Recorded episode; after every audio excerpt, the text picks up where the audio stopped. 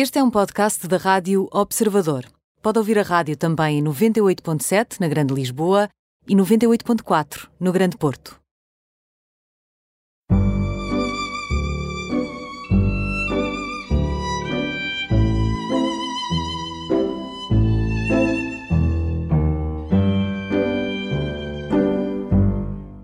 Bem-vindos ao programa Imperdíveis, hoje com Bento Amaral, enólogo, diretor de Serviços Técnicos e de Certificação do IVDP, o, o Instituto de Vinhos uh, do Douro e do Porto. Uh, é quem põe o selo, o selo de qualidade, um, professor de pós-graduação em Enologia na Universidade Católica do Porto, orador, conferencista, uh, foi atleta paralímpico, foi campeão do mundo de vela adaptada em 2005 e recordista do mundo em velocidade na neve, uh, ainda que fosse um recordista uh, não oficial, mas bateu o recorde no ano 2000.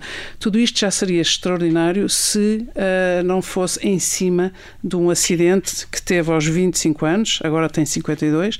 Aos 25 anos, em 1994, uh, eh, ficou tetraplégico a fazer uma carreirinha no mar e passados quatro anos, não, passados seis anos já batia o recorde do mundo de velocidade na neve e passados menos de dez anos era campeão do mundo de vela adaptada. Bem-vindo, Bento.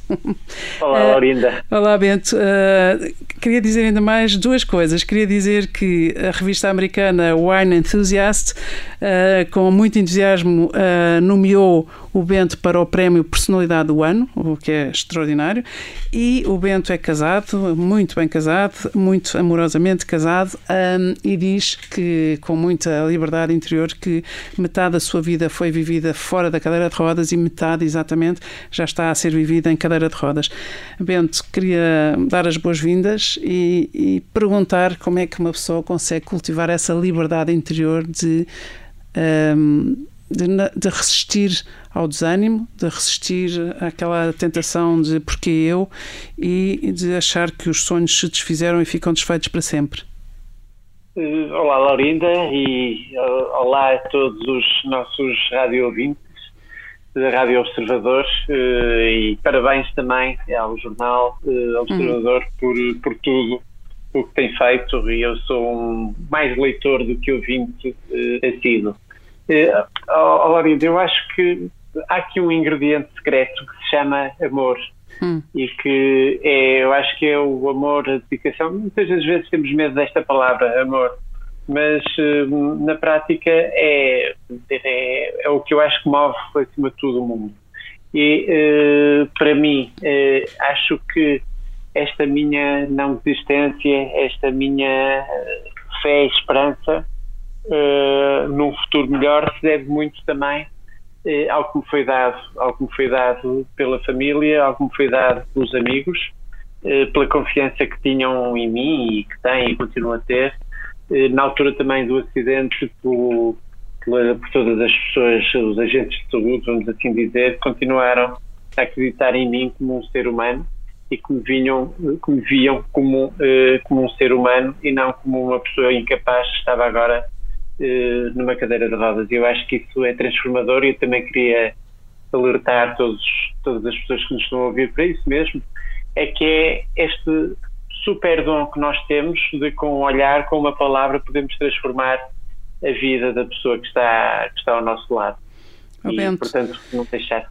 Eu, eu, percebo isso. Nós, eh, se calhar, para, para ficar registado, o Bento está no Porto, eu estou em Lisboa, estamos a falar um com o outro, mas não nos vemos.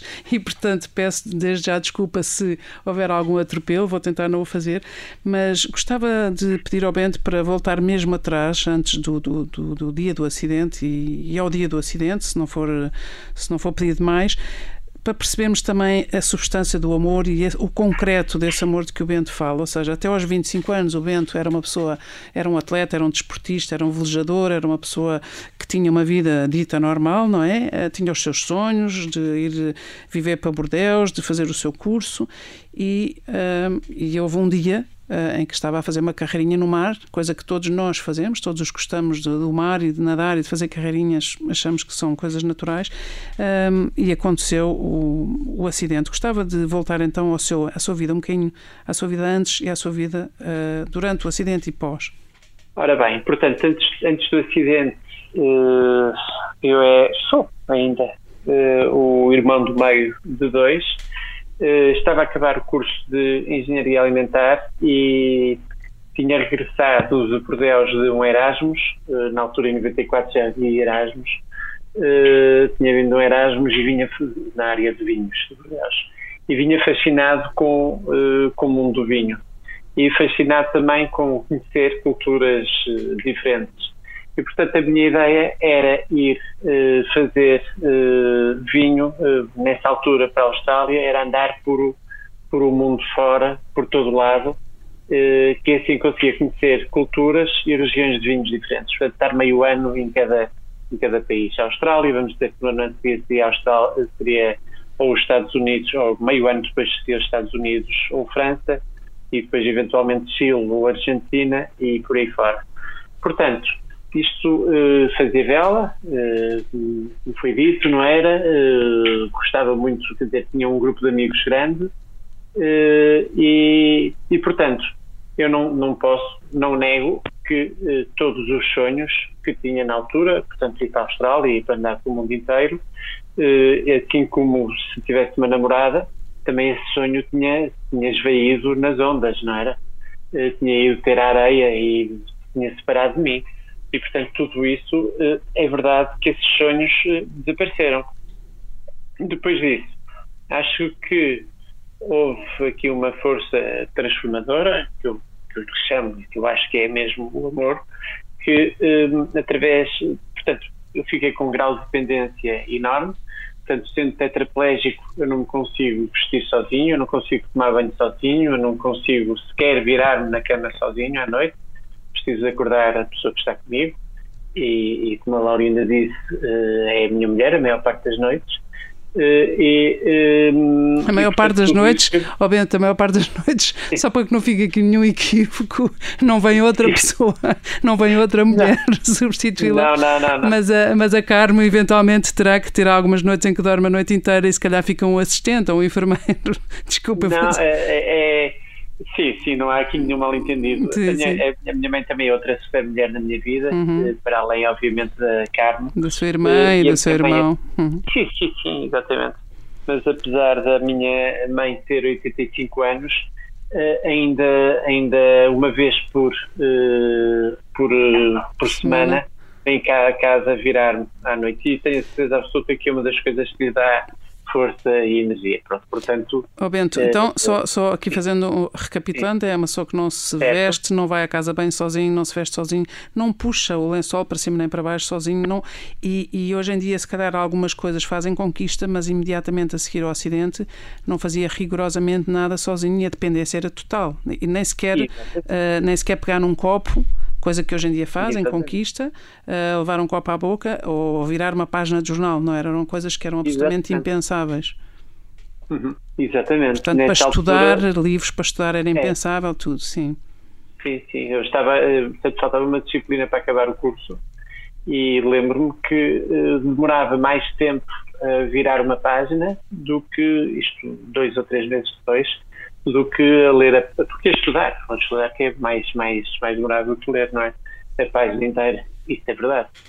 Uhum. E, portanto, quer dizer, e isso, outro tipo de aprendizagem que tive que fazer foi uh, aprender a comer, não é? Uh, e a pegar nos, talheres, não consigo cortar ainda a comida, Uh, mas uh, a história dos copos, o copo para mim é uma história uh, também que tem bastante piada e irónica, ao mesmo tempo me sinto, porque no dia em que tive o acidente, uh, o médico disse à minha mãe: dê graças a Deus se o seu filho alguma vez conseguir levar um copo de água à boca. E atualmente a minha vida não é levar copos de água, mas levar copos de vinho à boca, que é bem melhor, não é? E... Fazer as suas provas, exatamente. Sim, exatamente. Uhum. Mas eu acho que isto, de uma maneira geral, uh, é assim: devemos olhar. Muitas das vezes uh, achamos que a nossa vida não faz sentido, mas depois olhamos para trás, houve coisas que para nós não faziam sentido e que pareciam uma derrota enorme eh, e que passaram a nos trazer outra, outra, outra visão sobre a vida. E lembro-me disso, por exemplo, eu há bocado falei eh, de que gostava de ter ido fazer vinho para a Austrália eh, e o meu primeiro campeonato do mundo de vela que fui, onde fui vice-campeão do mundo nessa altura, foi na Austrália, portanto a ironia das coisas de Exatamente. Exatamente. um sonho por outro motivo, não é? E aqui é mesmo o Bento, e, e, e, é impressionante, eu até gostava de, de, voltar a esse ano em que o Bento foi para a Austrália, portanto fez esta viagem para o outro lado do mundo, depois de ter estado com uma, com uma gastroenterite enorme, em que perdeu, penso que terá perdido cerca de 20 quilos, e qualquer pessoa, por muito menos, teria desistido de, de, da prova, de, da viagem, do que quer, de sair de casa, e o Bento atravessou, uh, atravessou o mundo para ir à Austrália, um mar que não conhecia, um lugar que tinha sido o seu sonho para outro propósito, e chega lá e é, é vice-campeão do mundo de vela, e no ano a seguir, em Itália, é campeão do mundo de vela. Isto tudo, tudo passados os tais 10 anos uh, sobre o acidente. Isso qual é a força interior? Qual é o motor? Continua a ser eh, o amor? Continua a ser. Uh, nunca se revoltou? Nunca pensou por, porque eu? Uh, como é que foi esse processo, às vezes tão doloroso para tantas pessoas? É verdade, a Laura ainda tinha feito essa pergunta e eu tinha uh, passado um bocado por cima. Hum, eu acho que a questão do. Hum, enfim, de, de revoltar propriamente dito, não tive isto aqui do ponto de vista psicológico é chamado um luto, um luto é uma perda, seja ela qual for, para mim foi uma perda de mobilidade, uma perda de sonhos, na prática acima de tudo são perdas de sonhos e de expectativas sobre o futuro. Eh, e isso custou-me bastante, tive uma fase de negação do que me tinha acontecido eh, bastante grande.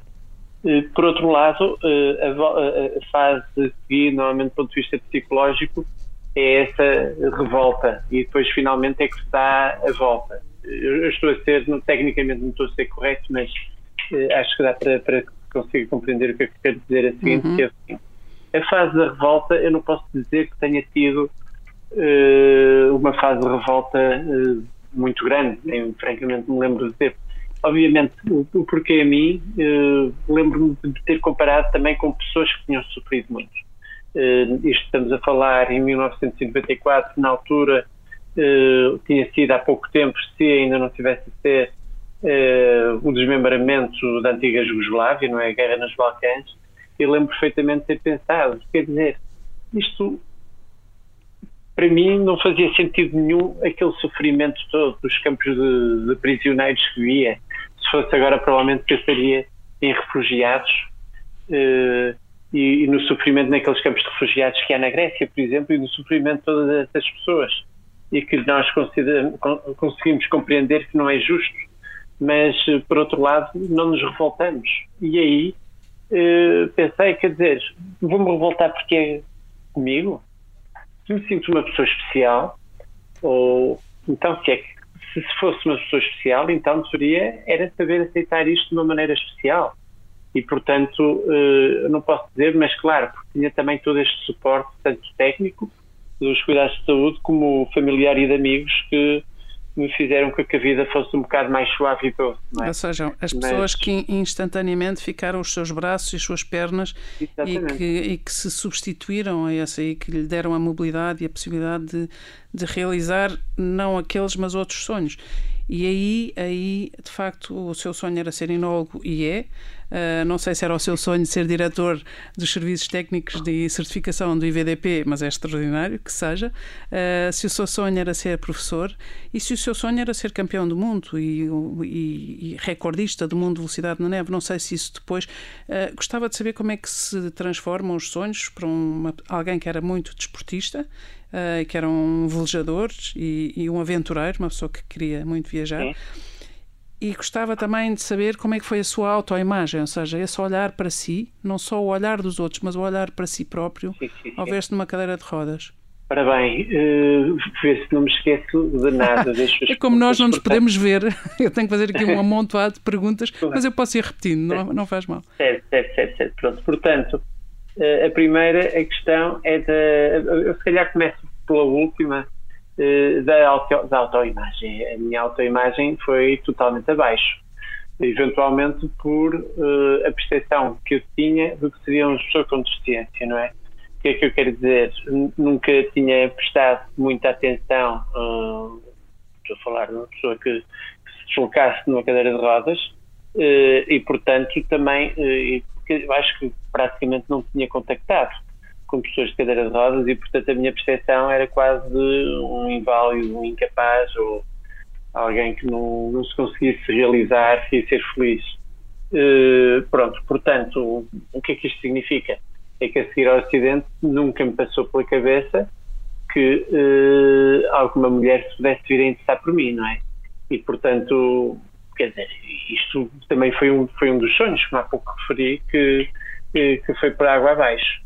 Eh, portanto, isso depois foi, foi reconstruindo eventualmente reconstruindo até menos pensando, quer dizer, também é outra coisa, estou aqui a falar da, da, imagem física, mas a minha imagem também de como uma pessoa capaz, como uma pessoa, como um potencial profissional, que era a minha ideia, portanto, obviamente ser profissional, uh, e, e, também como constituir família e por aí fora, todas essas imagens que eu tinha projetadas de mim para o futuro uh, deixaram de existir. Uh, e portanto, e como é que depois foram construindo os sonhos? Eles foram aparecendo e o que eu acho é que, francamente, atualmente penso muito assim, é, eu nunca tive um sonho de ser campeão, ou pronto, eventualmente com 15 anos, como velejador e como adolescente gostaria de ser campeão do mundo de vela, mas nunca, nunca foi assim uma coisa que tive que fosse obcecado por isso, não é? E tudo isso, uh, tudo isso, se calhar, uh, foram surgindo não por ser sonhos que pretendia alcançar, ou do ponto de vista profissional também, que a minha ideia era mais ser enólogo e, e se calhar um bocado mais hedónico eh, na forma de, de, estar com o mundo, mas que foram sendo construídas das coisas por o que fui fazendo, não é? Por, se calhar por treino, por dedicação, investimento no trabalho e depois as coisas foram surgindo uh, naturalmente. Ou Portanto, seja, é... É, é... tal consequência, Sim. não é? Uma pessoa, em vez de procurar a felicidade, a, a, felicidade é sempre a consequência, ou a realização é a consequência, ou o propósito às vezes também surge como consequência. Exatamente. Bento, é... desculpe, Sim. não quero nada interromper. Não, não, não. não. não. A segunda questão era a questão da. Uh... Já, já respondeu, porque era já, já, já como, é que se, sim, como é que se transformavam os sonhos, não é? Há uns que ficam, vão, vão por água abaixo, e eu acho que essa expressão é, é literal, não é só metafórica. Sim, sim, é uma carreirinha no mar, no mar e os, os sonhos vão por água abaixo, de facto, aplica-se. Um, nós temos aqui cerca de dois minutos e meio, e, e como falou da sua autoimagem e desta, desta ideia de que nenhuma mulher vai olhar para mim, e portanto o sonho de amar e ser amado no sentido romântico, amoroso, de construir uma família, um projeto de vida, isso parecia ter ido por água abaixo e durante algum tempo parecia irrealizável. Mas a verdade é que uh, está casado, pensou que se calhar há 10 anos, não é? Ou, uh, ou mais? Já há 13 anos. 13 há 13 anos. Há 13 anos. Faz hoje 15 anos, ou ontem, ou hoje, foi na, na madrugada de ontem Veja lá hoje, isso. Mas... Ah, 15 tá anos bem. começamos a namorar. Ah, está bem, está bem. É porque as datas para certas, em certos casais, se um diz a data errada, o outro pode ficar sensível, mas não deve ser o caso. Oh, Bento, eu ah, gostava ah, muito de, de, se não levar a mal e se não achar que é uma devassa, e, mas sem devassas, gostava muito de falar dessa parte do, do amor romântico, uh, mas como estamos em cima, da, em cima de, de uma pausa que temos que fazer, Uh, e voltava aqui as agulhas agora para o facto de uma revista americana como a Wine Enthusiast o nomear para o uhum. prémio Personalidade do Ano, Personalidade do Vinho do Ano. Isto é extraordinário. Orinda, cá, cá está. Isto, mais uma vez, é mais do que um sonho realizável. Era uma coisa que eu nem sequer ousava sonhar eh, numa revista portuguesa. É tipo, tipo ser campeão do mundo outra vez. Sim, sim, sim. Portanto, estamos a falar, eh, para, para, para os nossos ouvintes, eh, estamos a falar de umas das três, quatro, cinco revistas, nem tanto, que tenha, portanto, será um número mais restrito de revistas que tenham um número de, de tiragem e de edições, são 400 mil, portanto, a tiragem desta revista a outra com mais, a Wine Spectator, e não sei se haverá outra também norte-americana que terá. E esta, eh, portanto, como é que alguém nos Estados Unidos se lembrou de mim, para mim foi, foi uma grande surpresa e uma grande felicidade. Espetacular, Eu acho que a modéstia, a modéstia fica-lhe bem, sempre lhe ficou bem, é a sua marca. Mas é espetacular e é, de facto, eu acho que uma, a Wine Enthusiast entusiasma-nos que um português, que, que seja o Bento, e, e, não é só o seu percurso de superação, de resiliência, é, é a qualidade do seu trabalho, ponto. É a visibilidade, a montra do seu trabalho, independentemente se vive numa cadeira de rodas ou se tem a mobilidade total. E por isso, parabéns. Vou fazer uma pausa aqui em cima deste entusiasmo Obrigado. e já voltamos. Até já. Está bem, até já. Voltamos à conversa com Bento Amaral, enólogo, professor de, de, numa pós-graduação de Enologia na Católica do Porto, diretor dos Serviços Técnicos e de Certificação do IVDP, Instituto dos Vinhos do Douro e do Porto, uh, campeão do mundo de vela adaptada, recordista do mundo de velocidade na neve, uh, ficou tetraplégico em 1994. Estávamos a falar com muito, muito entusiasmo do, desta, deste outro campeonato, também do mundo, que foi ter sido nomeado personalidade para nomeado para o prémio Personalidade do Ano pela Wine Enthusiast, a revista americana com, com uma, uma escala global. Mas eu gostava de voltar ao amor, que foi o tema que o, que o, que o Bento uh, pôs logo aqui de entrada nesta conversa, e gostava de voltar ao amor romântico, porque o Bento também disse que achava que o facto de ter ficado tetraplégico uh, tinha acabado com toda a sua possibilidade de amar e ser amado por uma mulher. Bento, como é que, como é que se apaixonaram? Como é que o Bento e a Carme, que estão casados há 13 anos e que são muito felizes e que assumem isso publicamente, como é que se apaixonaram? Como é que se conheceram? Nós conhecemos-nos por uh, intermédio uh, de uma prima da Carmo, a Mariana, uh, e que me tinha pedido para ir falar a um, a um grupo de jovens. Uh, pronto, nessa altura não, uh, não, não, nem sequer desenvolvemos amizade, uh, diria eu. Pronto, era uma, era uma prima de uma amiga. Uhum. Mais tarde acabamos por começar a, a dar-nos um bocado melhor e, e passar uns fins de semana fora em grupos. E, curiosamente, isto aqui há, há épocas que são um marco, acho eu, e 2005 foi um, foi um marco grande para, para mim, porque comecei a namorar com a Carmen, porque uh, fui campeão do mundo dela e porque o meu pai morreu. Isto tudo num prazo de. ou num período de dois meses, três meses no máximo. Está a fazer agora 15 anos. E, portanto, uh, nessa altura, a Carmo não pôde tirar férias no verão eh, por eh, ou não tirou férias, tomou uma decisão de não tirar férias porque tinha ficado a apoiar uma irmã eh, que tinha um dos sobrinhos da carne com, com cancro. Era um miúdo na altura que teria um ano ou dois, nem dois, nem dois anos tinha, e que, portanto, tinha tido um cancro e que a carne noite sim, noite não, ficava a dormir uh, em casa da irmã para a irmã poder ficar a dormir no hospital com, com, com o filho e na noite a seguir ficava a Carmo a dormir no hospital com, com este sobrinho. Uh, portanto, aqui já se vê a generosidade, a grandiosidade da que viria a ser a minha mulher. E, e portanto, apesar de, destes encontros que tínhamos e este convívio social, nunca tinha pensado na Carmo como uma futura mulher, diria eu, uma futura namorada. Mas, eh, como ela não tinha tido tempo de tirar férias, foi connosco, connosco fui eu e a minha irmã, eh, ao Campeonato do Mundo de Vela em Itália. E nessa altura, a forma de ela se dar aos outros, a dedicação que ela tem, e também acho que é importante dizer, tanto a Carmen como eu somos católicos, e isso para mim era importante de perceber que falávamos a mesma linguagem e, portanto, com isso conseguimos dedicar um ao outro. Tudo isto uh, foi, foi, foi através mais dos traços, portanto, não foi um amor à primeira vista, uhum. uh, nem de um lado nem do outro. Uh, mas foi, foi, assim, foi um caminhar, um aproximar e exatamente uma construção. Mas, ao Bento, a Carmen é uma brasa, é, uma, é um sorriso Sim, feito claro, gente, é uma, mulher, é uma mulher admirável do um ponto de vista do caráter, da ação e, e de Sim. facto, houve alguma altura em que uma só olha e, e se, não é? E, e é se calhar esse o momento em que, em que se apaixonam. E, e a cadeira de rodas foi nessa altura em que começou a sentir que o sentimento era outro. A cadeira de rodas foi um tropeço, ou isso foi falado, foi conversado, ou foi natural? Olha, Laurinda, eu se calhar vou falar mais do lado da Carmo do que do meu. Uh, ou por outra, eventualmente do meu, posso dizer uh, o meu processo de crescimento uh, no afeto feminino, vamos assim hum. chamar, que é, como disse no início, eu achava que nenhuma mulher queria estar por mim, não era?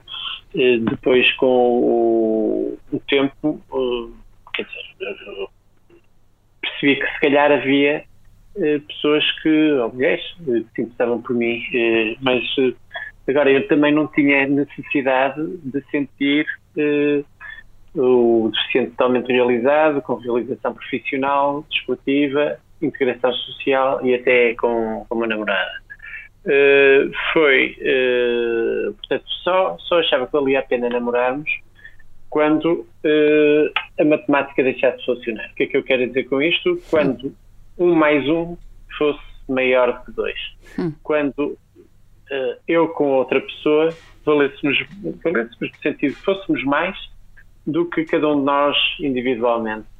Uh, pronto, e isso aconteceu uh, com a CAR. Agora, uh, portanto, isto foi, do meu lado, mais ou menos o, que se passou. Do lado da Carmo, obviamente, principalmente dos pais, que poderão ter tido assim uma leitura um bocado diferente, e acho que, se calhar, como os pais reagiram, define um bocado também como é que é a Carmo e como é que a Carmo reagiu a toda esta situação que foi por parte da mãe. Quando começamos a namorar, disse, ah, para a Carmen tinha que ser assim uma coisa diferente, e portanto a coisa diferente sou eu. Especial. Uma coisa especial. Uma mãe, que diz, uma mãe que diz isso sobre uma filha está a dizer uma coisa especial, não está a dizer uma coisa diferente só pela diferença. Sim, sim, sim, sim, claro, claro. E por outro lado, o, o pai da Carmen uh, convidou-a para ir jogar golfe, que jogam, ambos gostam de jogar, gostavam agora já menos enfim, não é, não é que gostam menos, mas jogam menos, uh, foram jogar golfe os dois. E, e a determinada altura, para arranjar esse momento de, de distensão, o pai da Carmo perguntou-lhe: uh, Tu sabes que vais sofrer? Ao que a Carmo uh, respondeu: Ó oh, pai, mas alguém não sofre? Quem é que não sofre, não é?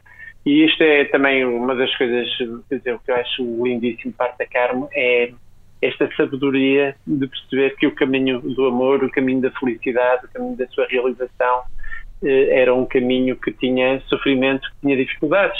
Porque nós tantas vezes, tantas vezes tentamos fugir das dificuldades a procurar facilidade em vez da felicidade e com isto eh, fugimos da nossa realização e de sermos nós por inteiros e o que é que podemos ser muito mais felizes. Oh Bento, isso, isso interessa-me esse caminho porque eu já o ouvi como orador. Eh, aliás, nós, nós somos amigos, já estamos próximos há, há muitos anos, já não, não desde antes do acidente, mas também a propósito de, do encontro entre amigos e de, de conversas e de outras entrevistas e outras conversas.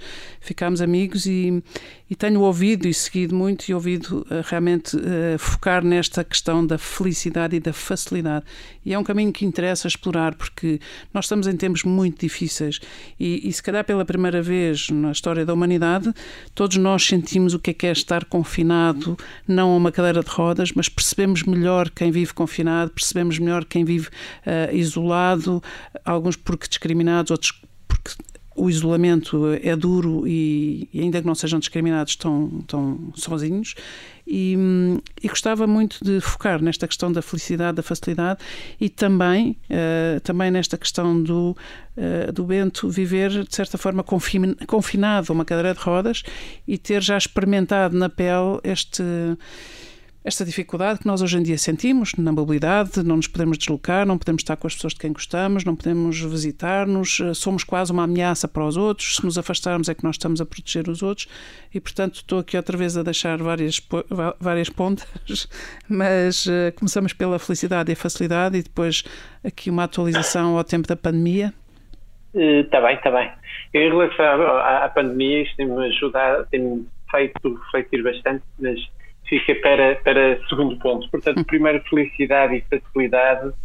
Eh, e. Hum, bem, eu, eu, eu acho que que mais importante tinha tentado transmitir antes, não é? Que é esta questão de, de fugirmos dos caminhos difíceis e, e eventualmente até de, de, eh, de, de, procurarmos coisas mais fáceis. E eu vou contar uma história que conto com alguma regularidade, que já passou há uns, há uns anos largos, eh, que quando estava a fazer fisioterapia no hospital, onde fazia com regularidade, havia outras pessoas que também faziam, e ao meu lado estava uma pessoa com uma lesão menor. Como não, não me estão a ver, eu sendo tetraplégico, tenho dificuldade em mover os meus braços. Ao meu lado estava uma pessoa que eh, que mexia bem os braços. E entretanto chega uma terceira pessoa que, eh, com a ajuda de uns aparelhos, dá uns passos, consegue dar uns passos. E a pessoa que mexe bem os braços estava ao meu lado, vira-se para mim e diz-me: Quem me dera estar como ele, como o que dá os passos. E eu pensei que, que essencialidade. Então está-me a dizer que eh, não basta mexer bem os braços para ser feliz. Era isso que eu estava a fazer na fisioterapia, era isso que eu sonhava era ter um bocado mais de autonomia nos braços para conseguir eh, vestir-me sozinho, conduzir bem um carro, tomar banho e virar-me à noite, que já falei aqui várias vezes nisso. E essa pessoa estava-me a dizer que isso não era suficiente para ser feliz. E na prática compreendi, porque o que uh, se tivesse como essa pessoa estava, eu queria era dar uns passos. E se desse um espaço, eu queria era dar bem os passos. Portanto, o que eu acho é que estamos sempre a fugir da nossa felicidade porque estamos à procura da facilidade. Porque isso seria uma situação mais fácil da minha vida, não seria uma coisa mais feliz. Tanto é que atualmente, isto foi uma, uma criança de seis anos que uma vez, no final uh, de uma conferência, me perguntou se eu, volta, se eu pudesse voltar ao dia do acidente, o que é que eu faria? Se eu entrava nessa onda ou não. E isso fez-me pensar, perturbou-me, porque na sabedoria desta criança também. Porque se voltasse, se eu pudesse voltar a andar, eu gostaria, obviamente, de voltar a andar. Mas não gostaria de perder a experiência desta segunda metade da minha vida. Uh, ter estado numa cadeira de rodas porque aprendi imenso, porque tudo o que eu vivi foi, foi extraordinário. E, portanto, acho que se puder, se pudesse escolher nessa altura, eventualmente poderia escolher o caminho da, da facilidade, que seria voltar a andar, e eventualmente poder estar a fugir do caminho da felicidade, eh, que foi também este, todo este caminho que eu tenho feito nos últimos anos. Não acho que a, felicidade dependa da autonomia física, não acho que a felicidade dependa de termos o que queremos, mas sim do olhar que temos sobre as coisas. E, e, pronto, portanto, acho que isto sei se fui um bocado embrulhado. Não, não, eu acho que isso, acho que, acho que isso ajuda imenso também a, a, a afinar o olhar sobre este tempo de tão exigente, tão, com é. tantas restrições, ou seja, quando uma pessoa está, é tetraplégica e há um ao nosso lado que mexe os braços e que tem a lata, dizer que lata, dizer ao tetraplégico, claro. dizer eu querer andar como o outro e de facto uma pessoa pode ir fazendo essa escala, não é? E, e percebendo, uh, e que não fez isso por não, não fez isso por lata, mas fez isso por insensibilidade, por não estar, não, não calçou os seus sapatos, digamos assim. Mas pois. isto leva-nos de facto a um tempo em que, em que estes tempos que correm não são de facilidade. Uh, e, e, não são para ninguém, não é? Uh, há quem diga que estamos todos no mesmo barco. Eu diria que nós não estamos todos no mesmo barco, porque há quem, quem esteja fora do barco, estaremos todos, porventura, no mesmo mar, alterado, tsunâmico. Alguns já a afogarem-se ou sentirem que se afogam, outros a tentar permanecer no barco, mas de facto estamos todos muito atravessados por tempos muito difíceis e que não, não, não têm uma. É uma grande incógnita, não é? Não, não tem um fim à vista e, e por isso esta, isto que acaba de dizer não só não foi embrulhado, como nos ajuda a nós a desembrulhar, se calhar, aqui muitas pois. coisas que estão, que estão postas em perspectivas que não estão assim tão afinadas como a sua, diria eu. Uh, oh Bento. sim. Em, em relação a isso e em relação principalmente ao primeiro confinamento, nós agora andamos aqui numa fase mista, não é? Diria eu. Mas no primeiro, no primeiro confinamento, a Associação Salvador pediu-me para escrever uma coisa sobre, sobre este sobre um confinamento muito maior do que o que foi pedido à maior parte das pessoas. E a Laurinda tem, já falou disso duas vezes, que é o confinamento das pessoas, que é perpétuo numa cadeira de rodas uh, e, e, mais ainda, uh, eu tenho o privilégio de ter, de ter estado ou de ter uma vida ativa. Mas há gente que nem isso tem, não é? E quer dizer, eu penso também no meu grande confinamento que foram sete meses no hospital. Eu tive sete meses internado no hospital, sem a família, sem a tecnologia que atualmente temos quando nos pedem numa altura para uh, sermos um bocado mais recatados. Eu não diria que é muito mais do que isto, não é? Nesta altura. E, portanto, parece-me que, que, como a Laurinda diz, que temos que nos pôr um bocado em perspectiva sobre uh, realmente o que nos está a pedir, se é qualquer coisa que não conseguimos fazer ou não. É, é, é, é, de facto exigente, mas eu acho que essa relativização ajuda, não é porque alguém a sofrer mais que nós que nós deixamos de sofrer, mas é porque alguém a sofrer tanto ou mais que nós que nós eh, se calhar fazemos aquilo que o Bento disse, porque não eu e porque não eu também tentar encontrar em os apoios, ou sobretudo porque não eu ser o apoio de alguém. Se calhar conjugamos isto ainda melhor desta forma. Ó Bento, hum, Gostava de voltar aqui ao Instituto do, do Douro e do Vinho do Porto um, e saber o que, é que é, o que é que é ser diretor de serviços e certificação. Ou seja, quer dizer que o Bento é a pessoa que tem a última palavra sobre se se atribui o selo ou não de qualidade do vinho em cada ano. Hum, eu diria, eu diria que era uma dor de cabeça ser diretor de serviços eh, técnicos e de certificação. Agora é uma dor de cabeça boa, é uma dor de cabeça que eu também tento, de alguma forma, que seja, que traga aqui uma pegada para um mundo melhor, não é? Portanto, como a Laurinda estava a dizer, qualquer vinho, eh, tanto do Douro como do Porto, nas outras regiões também existem, mas eh, tenho, acho a sorte, o privilégio de, de trabalhar na que tem mais prestígio a nível mundial e internacional e qualidade de vinhos. Portanto, qualquer vinho, antes de ir eh, para, para o mercado, tem que tem que passar por o Instituto de Vinhos de de Porto. Tem que passar o que é que isto significa. Uh, tem, há um trabalho que é montante uh, dos meus serviços, de ter a certeza que o senhor é produtor, que tem uva no Douro, que tem uma quinta, por aí fora, mas depois tem que enviar amostras para nós verificarmos, tanto do ponto de vista do laboratório analítico, se tem as características de um vinho do Douro ou de um vinho do Porto, assim como da parte da prova, que é uma grande paixão minha, se tem, um, se tem as características e a qualidade para ser um vinho do Douro e do Porto. Portanto, na prática, a minha vida é gerir toda esta excepcional equipa que trabalha na direção de serviços técnicos de certificação e que, portanto, que, que fazemos este trabalho de dar confiança ao consumidor que os vinhos que se encontram no mercado são vinhos de, de qualidade e que, e que deem prazer, que eu acho que acima de tudo é isto, deem prazer e que ajudem as pessoas a, a conviver e, e a estar, e hum. estarem um oh, Bento, mas essa, essa marca de excelência deve gerar também muita frustração, não é? Porque há sempre os vinhos que não ficam certificados, os produtores que ficam muito frustrados e se calhar zangados, e portanto é, é também um trabalho invisível de gerir sensibilidades e sobretudo expectativas, não é? Laurinda, totalmente de acordo. Porque, porque o que acontece é o seguinte: pessoas que passam um ano to todo a acordar cedo para ir para a vinha, a trabalhar uh, debaixo de chuva, debaixo de sol, uh, uh, e depois no final nós dizemos não, o seu vinho não tem qualidade suficiente. Portanto, é preciso um respeito enorme por, por outra pessoa, pelo trabalho que é feito por outra pessoa, mas por outro lado também a certeza de que não podemos diminuir a fasquia só por uma questão de, de aqui de, de, tentar ajudar, ajudar que não estamos a ajudar, na minha opinião, a outra pessoa. Portanto, é, é exatamente esse equilíbrio entre o respeito enorme para outra pessoa e a exigência eh, necessária para que, para que os vinhos que se encontrem no mercado sejam bons vinhos. Obviamente, eu diria que isso é, é um trabalho de mestre, não é? No fundo, é, é, é, o não, é o não neste ano para que possa ser um sim na próxima colheita, não é? E, e fazer com que a pessoa uh, aumente a qualidade e reforce o seu trabalho e, e tenha certeza, eu que não tenho nada a ver com vinhos, mas tenho a certeza que a sua marca de humanidade é muito resgatadora para estas pessoas que ficam de fora.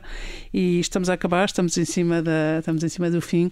Gostava de só lhe perguntar se pudesse trazer alguém uh, ao estúdio. Neste momento não estamos os dois no estúdio, está no Porto e eu em Lisboa, mas se pudesse trazer alguém aqui à, à sua presença, vamos pensar no seu pai. Se pudesse trazer o seu pai uh, de volta, o que é que gostaria de lhe dizer? Obrigado. Hum. Obrigado por tudo que me deu, por uh, o que. Sim, o, da forma que me educou por aí fora, não é? Mas acima de tudo, o que eu tenho em relação ao meu pai, como assim à minha, à minha mãe, como, como as pessoas que me uh, circundam, é um, é um sinal de gratidão uh, por tudo o que me dão e por tudo me ajudam a ser quem sou. E obrigado a nós também. Este obrigado estende-se a, a, nós que o ouvimos, a quem o conhece, a quem tem a sorte, o privilégio, a honra de estar próximo e de aprender consigo. Obrigada uh, hoje obrigado. e sempre e muitas felicidades, Bento. Obrigado, Larinha.